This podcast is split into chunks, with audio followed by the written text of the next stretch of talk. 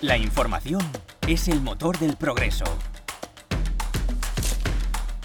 Los medios son nuestra ventana al mundo para analizar el presente y entender el futuro. Los sectores más relevantes de la actualidad en un espacio de debate y opinión. Bienvenidos a la tertulia de ITNIC. Bueno, bienvenidos todos a una nueva tertulia de ITNIC. Como todos los jueves aquí estamos, normalmente César, Jordi y yo. Y hoy tenemos a Josep Navajo. ¿Qué tal, Josep? Encantado. Josep es el fundador, uno de los dos fundadores de Delvi, que es un despacho de abogados especializado en startup, que empezó como una startup y que fue creciendo y actualmente sois bastante gente, ¿no? Ahora somos alrededor de 75 o 76 personas, sí. Sois setenta y pico personas. Sí.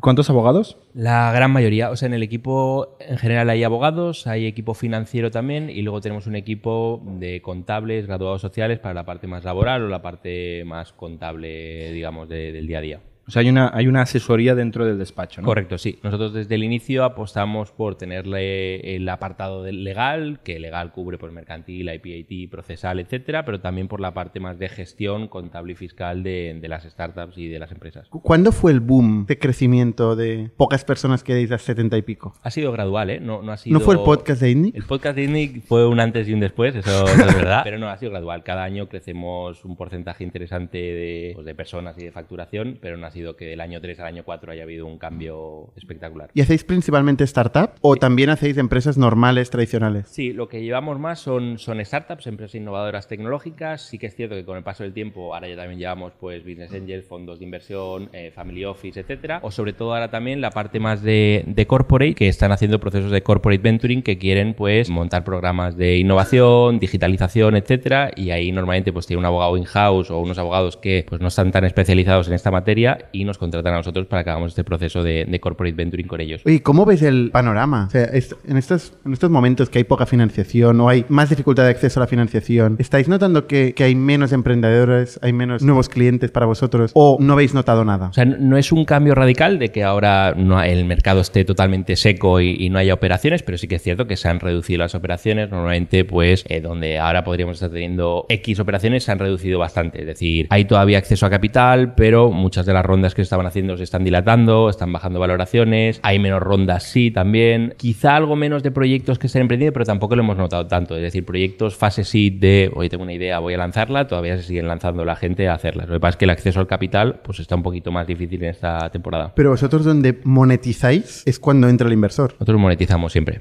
pero... Eso, eso me queda claro. Eso me queda claro. El abogado es muy anticíclico, ¿no? Cuando Sí. sube, cobra, cuando baja, cobra. Claro, nosotros al final, al ofrecer un servicio 360, tenemos diferentes departamentos. Nosotros incluso en la época de COVID, pues el departamento que más creció fue el de laboral. ¿Por qué? Porque teníamos que hacer toda la parte de ERTES y demás. Y ahora estamos en una época donde hay más procesos concursales, pues nosotros tenemos el departamento de concurso de concursos y pues hacemos cierres de compañías. Está bastante nivelado, ¿eh? No es que ahora un departamento haya crecido y ocupe el foco de, de Delvi, pero sí que es cierto que nosotros nos sabemos adaptar un poco al- a las etapas de las compañías, de las startups. Y vosotros seguramente no habréis visto tanto impacto, quizá porque estáis en early stage, ¿no? Típicamente estáis muy en fases iniciales y donde más se ha notado la caída es en el growth. Sí, las series B, C, D. Nosotros en, claro, en España, series BCD también Hay hay, pocas, hay muy claro. poquitas. Es decir, nosotros, claro, lo que tocamos más es, es Pre-Seed, Seed, Series A. Eh, y ahí hay bastante movimiento todavía en España. Series BCD hay en España, pero las contaríamos con, con los dedos de la mano. ¿Y habéis visto diferencia en, el- en los contratos? O sea, en lo favorables que eran para los fundadores hace dos años y lo favorables que son para los inversores quizá este año? No ¿O ha cambiado tanto radicalmente, pero sí que es cierto que están apretando un poco más pues, en todo lo que es valoraciones, en algunas cláusulas donde antes pues, tenías cuatro inversores o cuatro VCs para negociar y yo qué sé, pues los vetos los negociabas de una forma o liquidation preference intentabas negociarlo de otra forma. Ahora, claro, si solo tienes un inversor encima de la mesa, pues vas un poquito más... Tiene más poder. Tiene más poder.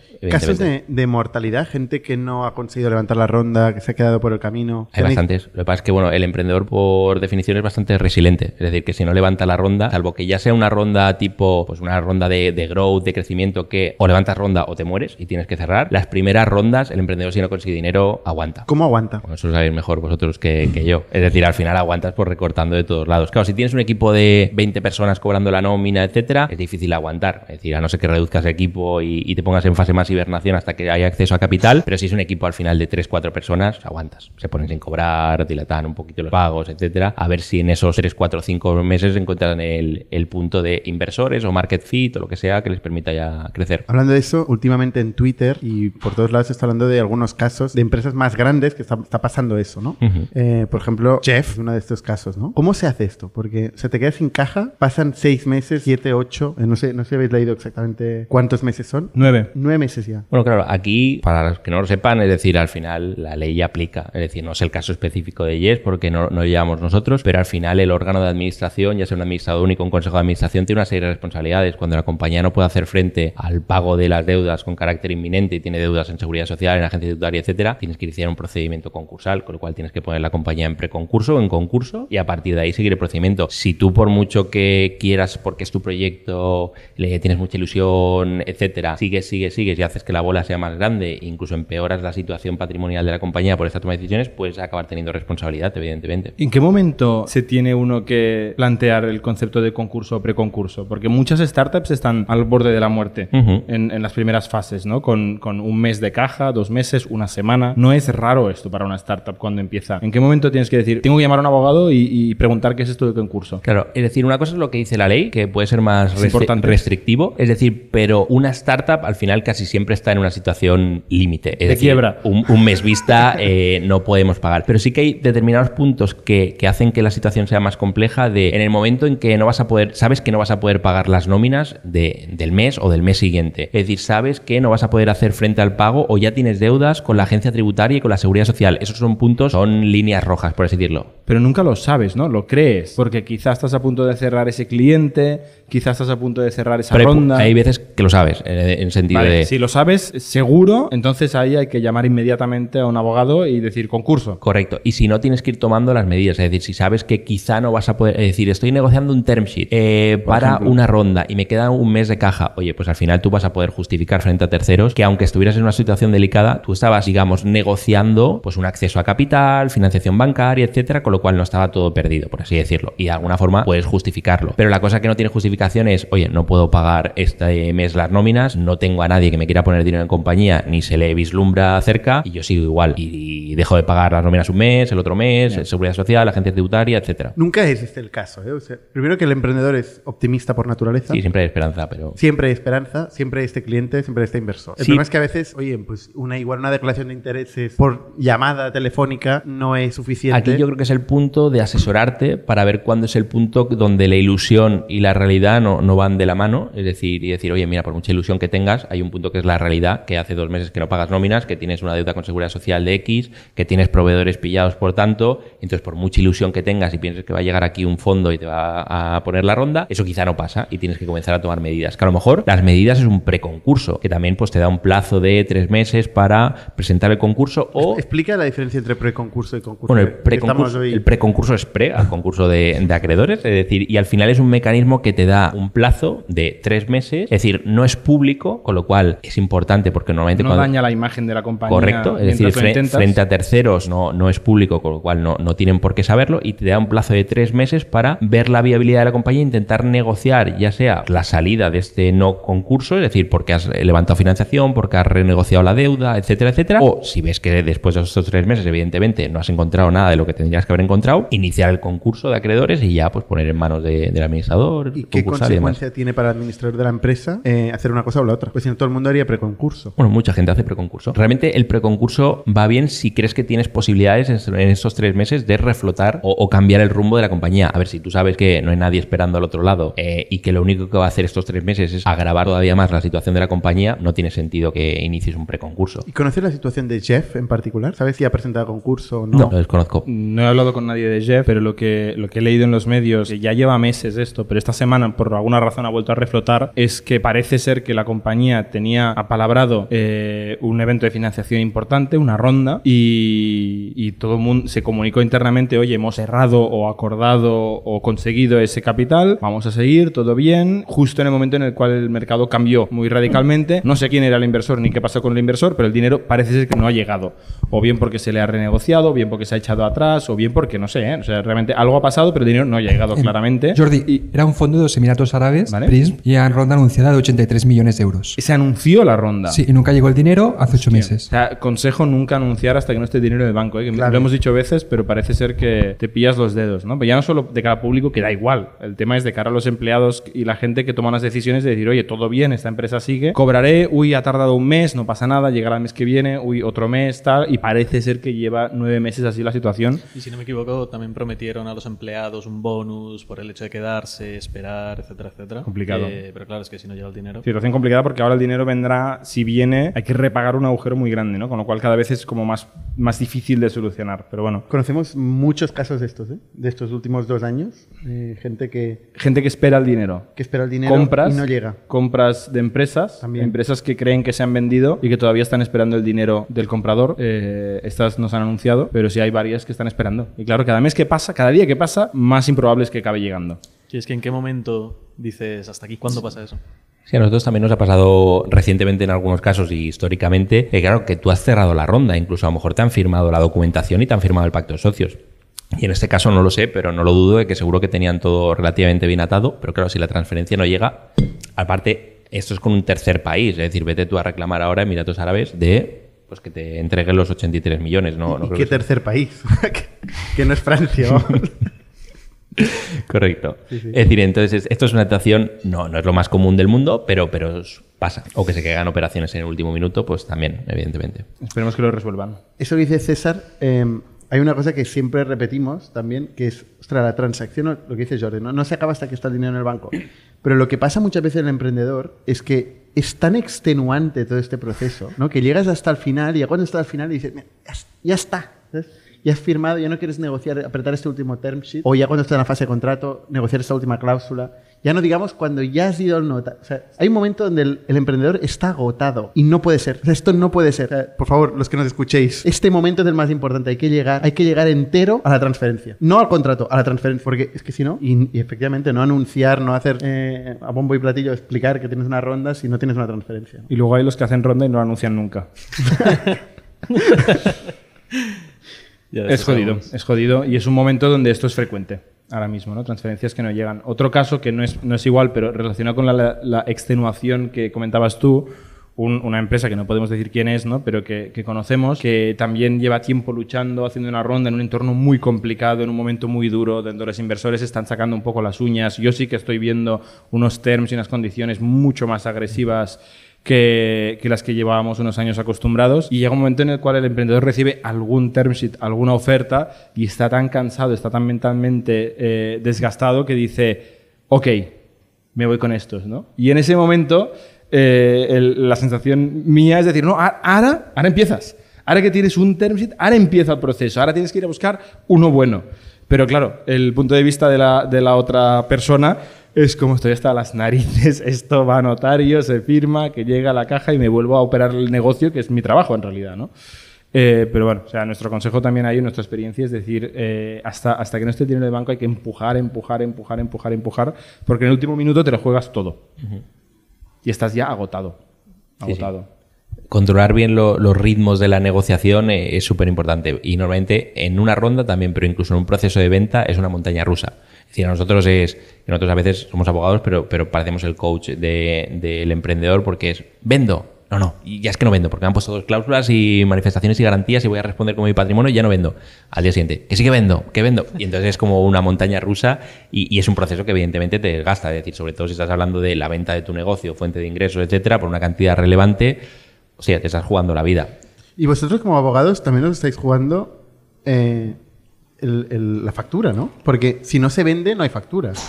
Bueno, O sea, os jugáis mucho en esta venta o no venta. Nosotros no- cobramos siempre, como ha dicho Josep no, a ver, depende, depende de lo que hayas pactado, pero normalmente el abogado no es success fee. Bueno. Algunas horitas cobras. O sea, no- Evidentemente- No, vais a cobrar lo mismo si hay o no hay la venta, o hay o no hay la ronda. Lo más seguro que si se cae la operación, tengas que pactar, depende de la compañía que sea, claro, si vas a vender una multinacional, pues si se cae la operación de igual vas a cobrar igual porque la multinacional Pero va a seguir no ahí. Pero si hay una startup que luego va a sufrir, lo más seguro que la factura que le vas a emitir pues la vas a reducir bastante. M- Más que nada porque no la vas a cobrar. O sea, si no tiene pasta, Bueno, claro, depende del proceso que fuera. Si fuera una venta en distress, pues, pues ahí sí que estás jodido porque no vas a cobrar nunca. Es decir, si es una venta de una compañía buena, es decir, si se vende Factorial mañana, pues Factorial si no se vende, pues tendrá dinero evidentemente para pagar al abogado. Es decir, depende. Pero claro, igualmente aunque sea, no vas a enviar la factura con la misma alegría si has cerrado la operación, que sí... eso, que tú haces de coach, pero, pero, pero dices, vente. No, no, nosotros no te incluso- distraigas, vente. Sí, pero nosotros no. A veces es un no vendas, ¿eh? Si las condiciones no son buenas o, no son de mercado, al final nosotros tenemos que darle nuestra valoración. Si al final en una ronda le están poniendo hoy un liquidation preference por dos en una etapa super seed, yo tengo que decir no hagas la operación o yo no la haría. Luego el emprendedor hace lo que le da la gana, pero yo te tengo que recomendar y evidentemente por eso no vamos a Success Fee, porque en Success Fee yo creo que tendría más un conflicto de interés de querer que se cierre. Yo sí cobro seguro, pues si tengo que tumbar la operación, la, la tumbo. Qué generoso. Correcto. Qué generoso, alineando ¿Cómo- cómo nos intereses, siendo neutral. No, pero una cosa que sí que es súper importante es, es, eh, es el abogado en estas, en estas transacciones. ¿eh? Porque hay unos momentos de desgaste en el cual puedes delegar parte de- del ruido que te genera esta negociación al abogado. Si el abogado tiene experiencia y ha hecho operaciones así, eh, es, es muy útil. Y una contradicción es que qué importante es ese primer pacto de socios para el que no tienes ni un duro y vas a tener que ir ahí a rascar el fee y te van a ir a negociar hasta la muerte y ese será la base sobre la cual se hará el pacto de socios cuando, si todo va bien antes del IPO. ¿sabes? O sea, porque no se borra y se vuelve a empezar de cero, siempre se itera, ¿no? Entonces, otra experiencia que podemos compartir con la gente es que importante es ese primer pacto de socios que Pero luego no, no, es te el lo... primer, es el, es el de la serie A. Bueno, el primero con VC, sí. El primero Claro, pero bien tú el primero hecho. tienes el de No, servilleta. El primero puede ser una servilleta, que cuidado. Cuidado. Porque luego también conocemos muchas historias de servilletas que luego los emprendedores han acabado. Pero el de la hostias. serie A normalmente coge tu servilleta que te has hecho con Ah, no. todo el cariño con los founders Sí, y lo sí, tira a la basura. Sí, sí, Entonces empieza con su papel en blanco. Sa- Salvo que haya algo que le interese coger de servilleta y Exacto. ponerlo en Que un error, que enseñarle la servilleta. Tienes Bueno, todas las de perder. Oye, aquí tenemos un abogado en la sala. Eh, hablando de la ley de startups, que hemos hablado algunos días aquí eh, en la tertulia, ya lo hemos comentado, ¿no? Pero, ¿qué- ¿cuál es tu visión? ¿Crees que ha ayudado eh, al ecosistema? ¿Hay alguna ventaja concreta que cualquier emprendedor debería conocer sobre la nueva ley de startups? O sea, creo que, que ayudará. Es decir, que todavía la implementación todavía creo que no, no se ha llevado a cabo 100%, pero que ayudará. Es decir, entre negativa y positiva es positiva, por así decirlo. Mejor que nada es, tampoco es que sea un cambio radical a nivel de concepto y que a partir de ahora todos los emprendedores tengan unas facilidades extremas para crear startups y unos beneficios por encima de otros países, etcétera, pero es positivo.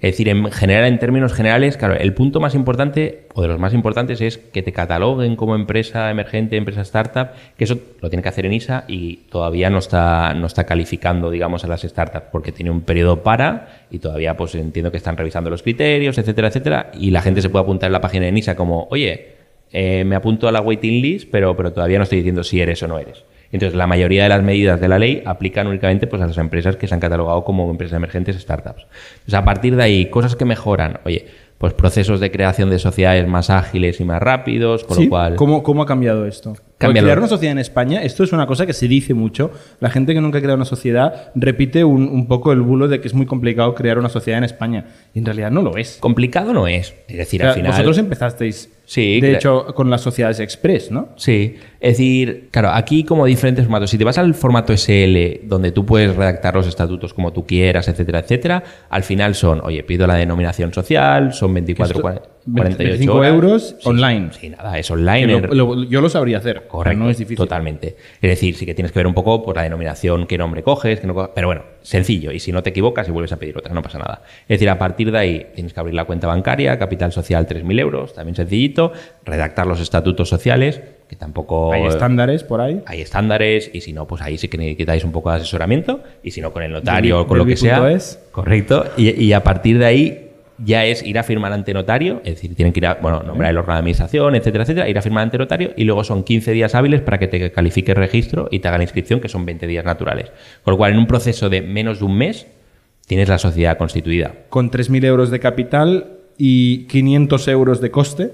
Sí, notario y creo que es más barato, mercantil. ¿no? Creo que hay un descuento importante. No, me refiero a abogados y tal, ¿eh? incluyendo un pequeño abogado Ya. por ahí. Sí, si necesitas uno O sea, los esos. 500 la mayoría es el abogado y el notario. Que esto es Claro, depende un poco. Es decir, si el capital social sube o baja, o sea, sube, eh, te va a cobrar más el notario y el registro mercantil. Si uno de los socios es una persona jurídica, te va a cobrar un poquito más, etcétera, etcétera. Pero sí, menos de 500 euros notario y registro, seguro. Luego el abogado, pues depende de cuál selecciones, te cobrará más o menos. O si vas sin abogado, ya está. Yo creo que incluso nos costó como 80 euros, ¿eh? El, la bar del notario porque está como subvencionado. Pero eso es porque hicisteis la, de, la del punto de atención al emprendedor. Esto. La de CIRCE. Hay un mecanismo que si lo hacéis por un centro PAE, donde los estatutos sí que son fijos, es decir, vas con unos estatutos tipo que son un poquito más limitados, por así decirlo, que luego pueden pasar un poquito de factura en, en etapas. cambiar.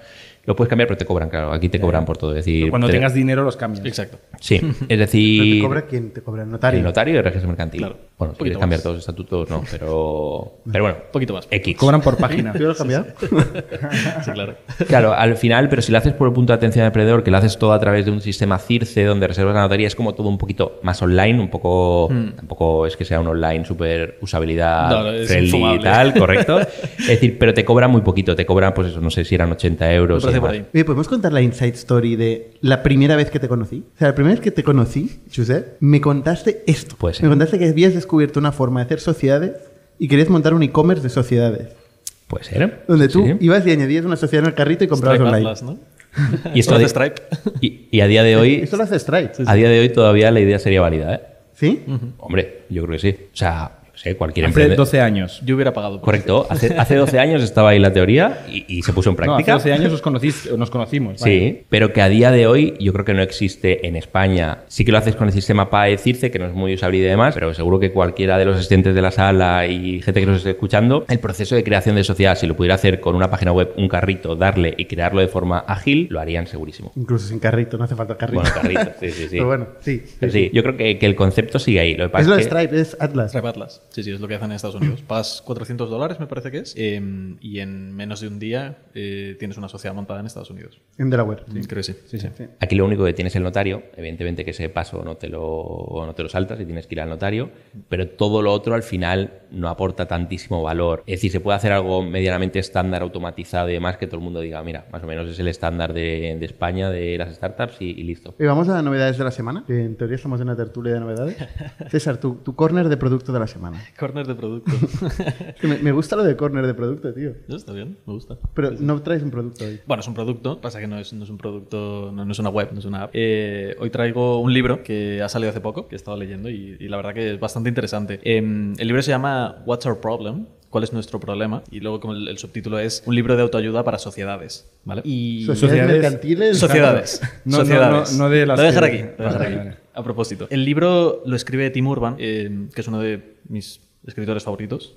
Él tiene un blog que se llama Wait But Why, donde ha publicado un montón de, de artículos de muy largo contenido, eh, entre ellos una serie de entrevistas a Elon Musk, muy recomendada. Me parece que son cuatro o cinco posts, donde entra muy, muy, muy en el detalle de cada una de las empresas de Elon Musk, de su forma de pensar, de, de un montón de cosas. De, de Elon Musk cuando era bueno. Pre-Twitter. ¿Te has pasado, te has pasado de, de lado ya? Sí, sí. Pero bueno, muy, muy recomendado el blog.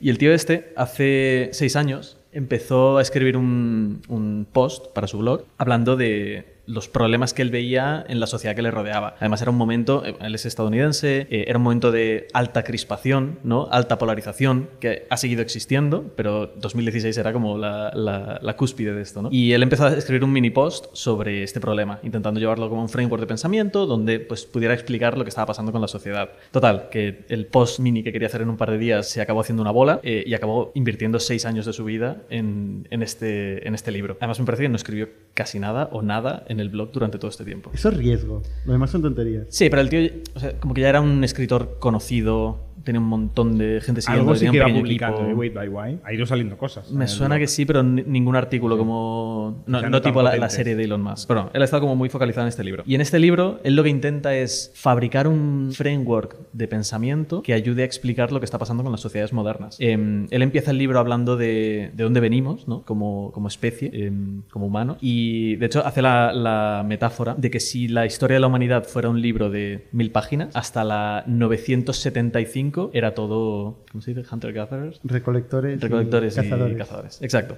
Eh, un libro en blanco, donde no pasa absolutamente nada. El libro más aburrido del mundo. Eh, y en la última parte es donde ya empiezan a pasar cosas y es donde explica pues, que el, crecimiento y el progreso tecnológico pues, es, exponencial, que es lo que estamos viendo ahora. Eh, y esto lo, pone como, como inicio del libro. Entonces él habla de, de una cosa que se llama Talk of War, que es como el tira y afloja, ¿no? el juego este de la soga, donde dos equipos tiran e intentan eh, pues, llevar al otro mm, por delante de la línea. Y él lo compara a lo que está pasando en nuestras cabezas. ¿Por qué? Porque todo el progreso de la humanidad eh, moderna como sociedad y, y- y civilizada ha pasado en las últimas 500 generaciones, los últimos 12.000 años. Y 12.000 años para la evolución no es nada, ¿no? No, ha cambiado nuestra cabeza realmente. Simplemente eh, hemos desarrollado un concepto alrededor de nuestra humanidad, ¿no? Donde nos juntamos todos y de repente esto, es- esto crea un, un- ser inteligente más abstracto y más, más eh, grande que, que lo que hay en el cerebro de cada uno. Entonces él asocia o, utiliza esta metáfora del juego del tira y afloja para comparar nuestra mente primitiva con lo que él llama the higher mind, ¿no? Como la, la mente... ¿no? O sea, la mente colectiva Sí, de la sociedad. bueno, The Higher Mind más, más entendido como la parte racional de tus pensamientos, ¿no? La, la parte que te hace pensar como un científico, donde tú quieres aprender Higher, más. has dicho. Higher,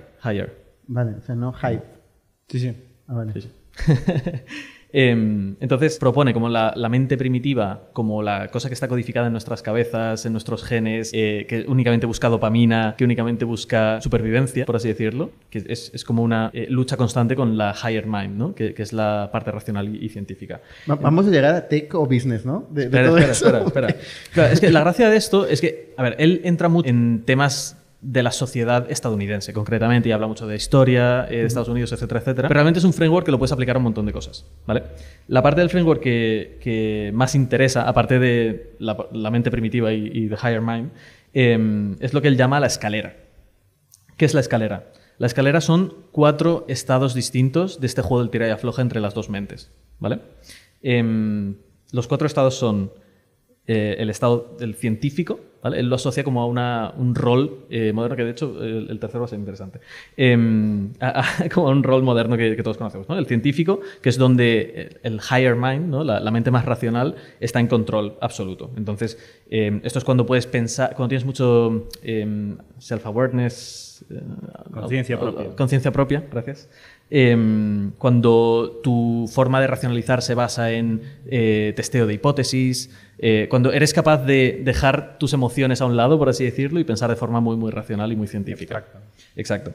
Y donde solamente te importa llegar a la verdad. El siguiente punto, o sea, el, el siguiente paso de la escalera, él lo llama el, el fan de los deportes. Em, como el, el fanático, ¿no? El, el que tiene un equipo, que tiene cierta irracionalidad porque quiere que siempre gane, pero al final también le acaba importando la verdad, eh, aunque tenga esta, esta parte irracional. Em, luego, el abogado, que me hace gracia porque justo tenemos uno aquí, em, que es cuando la mente primitiva tiene el, em, el edge, como que tiene un poquito de control por encima de, la mente eh, abstracta. Em, ¿Por qué? Porque al final al abogado no necesariamente le importa siempre la verdad, sino que le importa eh, ganar. Porque es, es- como está construido el sistema judicial. Al final, si todo el mundo dentro del sistema judicial es capaz de defender a su cliente, eh, incluso modificando partes de la realidad, eh, como no, no siendo completamente racional y científico, sino mm, buscando mm, ganar, eh, es, a lo que él lo asocia cuando, cuando la mente primitiva tiene, tiene este control. Y luego ya es el fanático absoluto, que es cuando la mente primitiva tiene todo el control. Entonces, a donde quiero llegar con esto es que él lo que, lo que intenta hacer es crear una entidad por encima de todas nuestras mentes, que es cuando nos juntamos varios. ¿no? Y él dice, que esto es a lo que me refería con, con la parte de, de la inteligencia global, la inteligencia común. ¿no? Eh, y él distingue entre lo que llama genios y golems.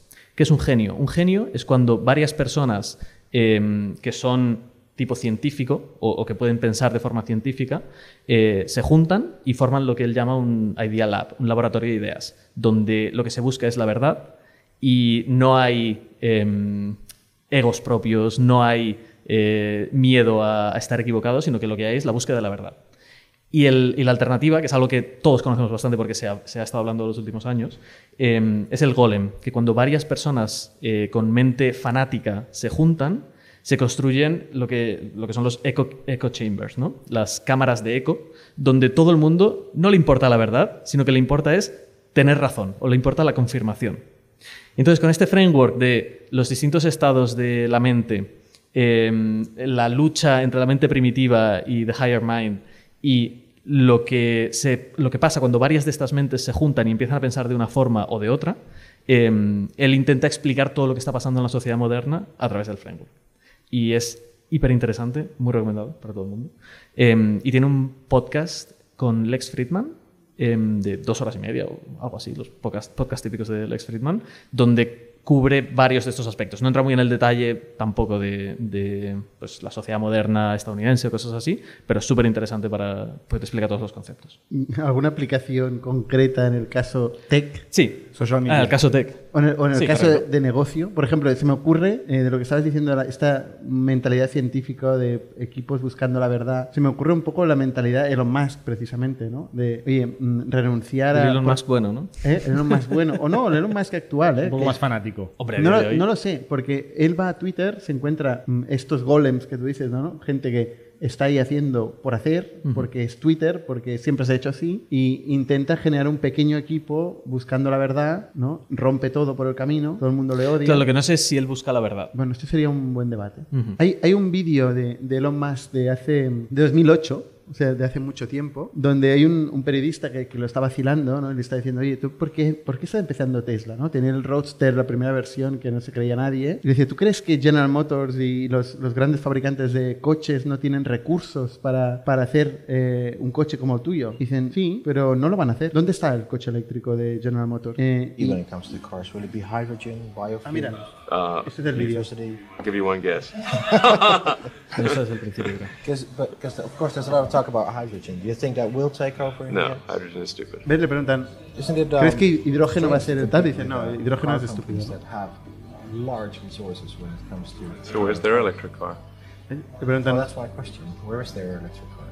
Well, you have to appreciate wh- what is really the constraint. Is the constraint Eso es clave. a quantity of resources? It's not the it's not the quantity of resources. It's uh, it- it's do they have the, the quality of? Is there a small, very talented, focused, dedicated team um, that's willing to take the risks and and make something happen? That's the scarce commodity, not money. Es que esto es tan clave. Cuando intentas meterle dinero a los problemas, o meter mucha gente, o gente fanáticos en los problemas, y no tienes ese pequeño reducto de gente que busca la verdad, a pesar de todo, ¿no? A pesar de que todo el mundo te venga un periodista y te diga, oye, pero ¿qué coño estás haciendo tú con este cochecito? ¿No? Es que, y, la verdad es que tú lo ves y dices, es ridículo. Pero el tío está convencido, tú lo ves a los ojos y el tío te está diciendo, no, no, es que no lo van a hacer el coche eléctrico. Y, y claro, en aquel momento no tenía el contexto, pero ahora viéndolo mucho después dices, joder, qué claro lo tenía, ¿no? Yo es que creo que Elon Musk es un caso eh, bastante interesante porque puedes ver, porque al ser una figura tan pública, yo creo que hemos podido ver el descenso eh, en la escalera esta que menciona Tim Urban de la mente científica al fanático de los deportes, al abogado, al eh, fanático mm, echo chamber absoluto. Em, y donde su mente primitiva se nota que ha tomado el control por encima de su higher mind. ¿Tú crees? Yo creo que sí, tío. O sea, 10 años después veremos si Twitter ha conseguido ser el canal de comunicación por defecto o se metió la ostión del siglo. Pero no solo esto, ¿eh? Claro. también hay el cómo y el camino. O sea, por el camino el tío está, está delirando públicamente, meando fuera de tiesto. También. Eh, o sea, esto es indiscutible, independientemente del outcome. Es que se ha metido en un terreno donde ya no es tan objetivo, ya no es un terreno de física y matemáticas, es el terreno Hostia, de, yo, yo de la creo, ciencia yo creo que social. puede serlo. Yo creo que puede serlo. No, no puede serlo. Hostia, o sea, no es, el, es el terreno de la ciencia de comunicación, de la empatía, ¿no? De- es, es otra cosa. Ya no es lo mismo que la física. ¿no? El ser humano no lo puedes, eh, no lo puedes convertir en cero y uno. En Pero- digital. pero puedes- O sí, ¿eh? Esto es OpenAI y es otra conversación. Pero puedes intentar entenderlo a través de una mente científica y no una mente primitiva. Y yo creo que ha dejado de pasar eso. Supongo que habéis visto el vídeo con el periodista de la BBC, ¿no? Donde... ¿Lo habéis visto o no? ¿Tú lo has visto? Yo no lo he visto. En- Le hace una entrevista al periodista de la BBC y le dice, oye, ha incrementado el discurso de odio en Twitter en los últimos meses de forma muy significativa. Y él le responde, ¿puedes ponerme un ejemplo? de qué caso, que es demagogia, ¿eh? porque dices, a ver, si estás hablando de datos macro, no me pongas ¿qué- un ejemplo que te, que te va a decir, ¿no? Pero el periodista no es capaz de decirle ni un solo ejemplo. Entonces dice, Ni citar una fuente, ¿no? O sea, el problema es que le pilla sin preparar. Tú no puedes acusar a alguien de algo sin ningún backup. Y este periodista fue con las manos vacías y le preguntó, ¿quién dice esto? Yo, es que yo tengo el feed y lo vi. Y dice, ¿qué tweet no, has y- visto? Y luego dice, no, ya no tengo el feed. Exacto. Entonces, ¿cómo lo has visto? Exacto. No, pero me lo ha dicho. ¿Quién te lo ha dicho? ¿Qué te ha dicho? ¿Qué ha visto? ¿no? O sea, Elon Musk se pone muy a la defensiva con demagogia, pero es cierto que el otro no tenía ningún backup. Pero yo creo que Elon Musk estaba- sabía que él no tenía absolutamente ninguna prueba ni. No, porque es muy Porque además he, leído que les ¿Cómo llamaron. mides como- el número de tweets de hate? He leído que, O sea, les, que les llamaron como 20 minutos antes de la entrevista diciendo que iba a dar la entrevista y fueron corriendo y pasa que iban cero preparados y el tío se metió en, en unos tiestos que no tenían ningún sentido. Sí, sí. Pero bueno, Sí, anécdotas. es cuando haces una dominem, ¿no? Le va directo al periodista, oye, tú, ¿qué has leído? ¿Qué tal, no? No, Y, y le dice, no estás está acostumbrado. mintiendo, estás mintiendo. Lo que has dicho es una mentira. Es el final. Y el otro dice, bueno, no nos quedemos atascados aquí. Vamos a move on. Y luego a los terms and conditions de Twitter resulta que el tío no conoce los de la BBC. Y luego, es toda una trampa mortal, pero bueno, Hombre, era una trampa para la BBC. era, clarísimamente. era toda una trampa. Sí, sí. Oye, no sé si tenemos algún tema más. Sí, una cosa que ha salido esta. Antes lo iba a mencionar porque has hablado de esto, eh, del dinero saudí que estábamos hablando, ha salido eh, publicado que básicamente el Saudi Public Investment Fund, que es al final el- la gestión del dinero del país, ¿no? de Arabia Saudí, eh, tiene, una, tiene una rama que invierte en fondos de capital riesgo a través de un vehículo que se llama Sanabil Investments. Pues esta gente que aparentemente lleva años financiando venture capital a, a nivel global, eh, lo tenían pues discretamente, ¿no? ellos no hablaban mucho de esto y los VCs no hablaban nada de esto. ¿no? O sea, los VCs en general son muy poco transparentes sobre, sobre de dónde viene su dinero. Eh, y hace unos años hubo el caso de un periodista asesinado en una embajada, ¿no? un consulado, no sé si recordáis la historia, eh, y a partir de ahí pues, se, se puso mucha presión contra el gobierno de Arabia Saudí, mucha gente se distanció y, y muchos VCs, digamos, eh, se distanciaron de Arabia Saudí y ahora Arabia Saudí, el fondo, la oficina de Sanavir Investments, ha publicado en su página web todos los VCs donde han invertido, donde salen eh, 40 de los grandes VCs americanos, incluyendo los grandísimos Andreessen Horowitz eh, y incluyendo eh, Greylock, espérate, no me acuerdo porque eh, hay una lista muy grande, no. Eh, Green Oaks, Dragonier, eh, TCV, Green Oaks, el fondo de Eduardo Saverín, que se llama Picapital Group, Techstars, Iconic Capital, Polychain Capital, o sea, un montón de grandes, famosos VCs. Eh, esta gente ha publicado que han invertido en, en ellos y esto ha generado un poco de debate. ¿no? Eh, Primero, porque no os lo callabais tanto? Eh, y segundo, eh, está bien que invierta este dinero en los grandes VCs europeos y esto ha generado un debate interesante donde hay gente que lo enfoca desde el punto de vista de mercado, otros desde el punto de vista de la ética y otros desde el punto de vista de la geopolítica. ¿no? Al final, el, el argumento de los mercados es, hay necesidad de dinero, hay dinero, mm, match made in heaven, ¿no? o sea, todo bien, aquí nadie discute. Luego hay el de la geopolítica, que es el de decir, oye, eh, China, gris, gris, Rusia, eh, Irán, Corea del Norte, ¿no? países enemigos de Estados Unidos, no pueden invertir, línea roja no se puede cruzar, Pero Arabia Saudí es un grandísimo aliado de Estados pero Unidos. Arabia Saudí es un grandísimo aliado de, de Estados Unidos, con lo cual no hay problema, según este ángulo. ¿no? Y luego el ángulo de es un gobierno con una democracia o con unos principios o No, una estructura democracia no. eh, social, digamos, eh, compatible con la de Estados Unidos o con la de, de la geografía de estos países, que son casi todos estadounidenses, eh, y ahí es donde se ha generado el, el debate, ¿no? Pero, eh, Pero esto es un debate que, o sea, es el double speech que siempre ha tenido Estados Unidos.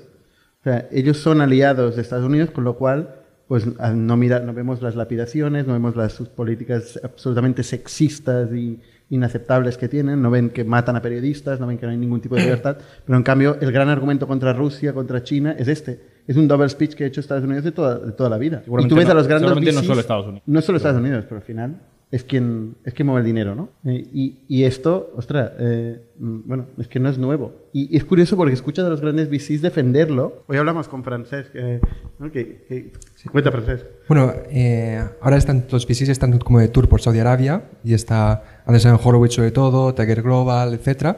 Y por ejemplo Ben Horowitz en una entrevista junto a Dan Newman levantando fondos allí de saudíes. Dice que A Newman vestido, Vestido con zapatos, vez, con vez, zapatos, sí. ¿no? Bien tal, Bien que nunca, peinado, nunca se los todo. ponía, pero en Arabia Saudí sí. y hablan O sea, en, por, en por- la- por principios no se ponía zapatos, pero por dinero sí. Dios. Y en el evento, por ejemplo, Ben Horowitz dice que Arabia Saudí no tiene un rey, no tiene un dictador, tiene un founder. Y, y Anders- Mark Andresen explica que tiene un artículo muy famoso que se llama It's Time to Build, donde hablaba de que en Estados Unidos estamos demasiado con ideas, pero que nadie está construyendo nada, y que en Estados Unidos le llamaron más de 50 senadores para hablar con él, que nadie hizo nada, y que le llamaban de Arabia Saudí y le han abierto las puertas a hacer todo lo que quieran. Y han ido para allí junto a la startup de Dan Newman, de Flow, que es de real estate, y están participando en la creación de ciudades, como la ciudad esta que se llama The Line, que es la línea esta. A ver, Arabia Saudí tiene un, un reto, eh, tiene muchos, eh, pero tiene uno concretamente económico eh, o financiero, que es que tiene muchísima tesorería que ha generado vendiendo recursos naturales eh, que se van a acabar, ¿no? Y entonces tiene que diversificarla geográficamente, con lo cual invirtiendo en Estados Unidos y en otras partes del mundo y en otras industrias. Y al final este es el círculo vicioso bueno si tú consigues diversificar tu dinero, que es lo que están intentando, lo que están haciendo y lo están publicando para un poquito eh, obligar a la gente a, a quitar ese estigma, ¿no? Y decir, oye, los mejores bicis que os pensabais que eran tan glamurosos, hemos invertido en todos ellos. Vale, ahora quién quiere dinero, ¿no? Ahora ya no da vergüenza. Y ahora están yendo todos los VCs a hacer tours. Bueno, porque si lo tienes, claro. Sí, sí. Pero ya no es solo los VCs, porque hablamos de los VCs, pero joder, los McKinseys, las grandes consultoras. O sea, estos D-Lines, ¿quién los está haciendo? Las grandes ingenierías eh, occidentales, las grandes consultoras, ¿no? Sí, O sea, es, es un espacio con mucho dinero, centenares de billions que han acumulado del petróleo y que genera oportunidades de todo tipo. Para Creo que empezar de centenares cero. de billions te quedas corto, ¿eh? centenares de billions, me quedo con Creo, creo que te quedas corto. decenas de trillions. Ahí creo que te pasas. Entre medias. bueno, no sé si tienes algún comentario. A vosotros si os invierte, si os invierte el, el PIF, el, el Bueno, es que- Saudi Arabia Private Investment Fund en Delhi, ¿qué, qué hacéis? Habría, habría que analizarlo. Eh, pero, pero es que realmente también cuando decimos Arabia Saudí es como un caso muy, muy claro y más mediático, pero es que al final... No está nada claro. Bueno, sí, pero me refiero que, que lo vemos y todo el mundo dice, o sea, pues sí, hay debate. Es decir, pero es que al final, de los fondos que conocemos aquí y demás, es decir, ¿quiénes son los LPs? Es decir, no que se lo- sabe, es opaco. Claro, que los LPs a lo mejor, opaco. pues algunos, y, y- y a qué partido político están asociados? Es decir, ¿qué han hecho en su vida? Es decir, ¿y cómo han obtenido las fuentes de ingresos? ¿Han tenido algún caso de X? Evidentemente todos tienen que pasar, entiendo, toda la parte de KYC, blanqueo de capitales y demás. Es decir, con la parte de delitos, como venimos sí que esto, pero que tampoco a lo mejor te identificas con los LPs de tu fondo. Es decir, tu fondo te promete X cosas y, y a lo mejor el managing director es súper guay, molón y os cae muy bien, pero los LPs no sabéis quiénes son. Y el dinero que está financiando vuestra compañía o la de Y cualquier con lo otro... cual el poder realmente detrás del fondo, porque por mucho que tú estés hablando con un empleado de una empresa de financiación X, el poder realmente lo pone el LP más grande o, o el, el LP que tiene más, más capacidad de arrastre eh, dentro del fondo. ¿no?